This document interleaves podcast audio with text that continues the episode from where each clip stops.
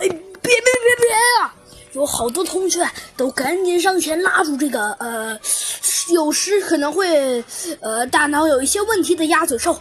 然后啊，有些同学说道：“哎，鸭嘴兽老师，不是不是，你误会熊猫老师了，我们是去踢足球了，可好玩了，您可千万别去。”对呀对呀。过了好半天，这位神经病才从才从痴呆状态中反应过来，他咳嗽了几声，说道：“哦 哦哦，嘿。” 嗯，可能是我刚刚 太激动了。哦，也对哈。现在啥？然后再等这个神经病一看手表，又进入痴呆状态了。什么？已经已经已经已经已经五点了，又该下学了。哇呀呀呀！还好啊。一旁，呃，一直呆着的，呃，倒霉的秘书老山羊急忙说道：“呃，您消消气儿，不是，这不是五点，您看，这是三点半。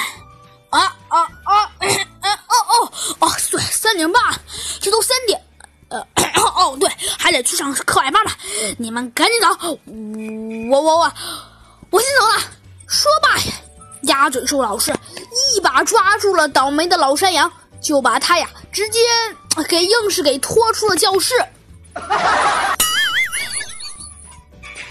等着鸭嘴兽老师啊，跟老山羊秘书走远了之后，鸭嘴兽老师才说道：“不是你这只山羊，你是不是这儿有毛病啊？我看你纯属就是老糊涂了。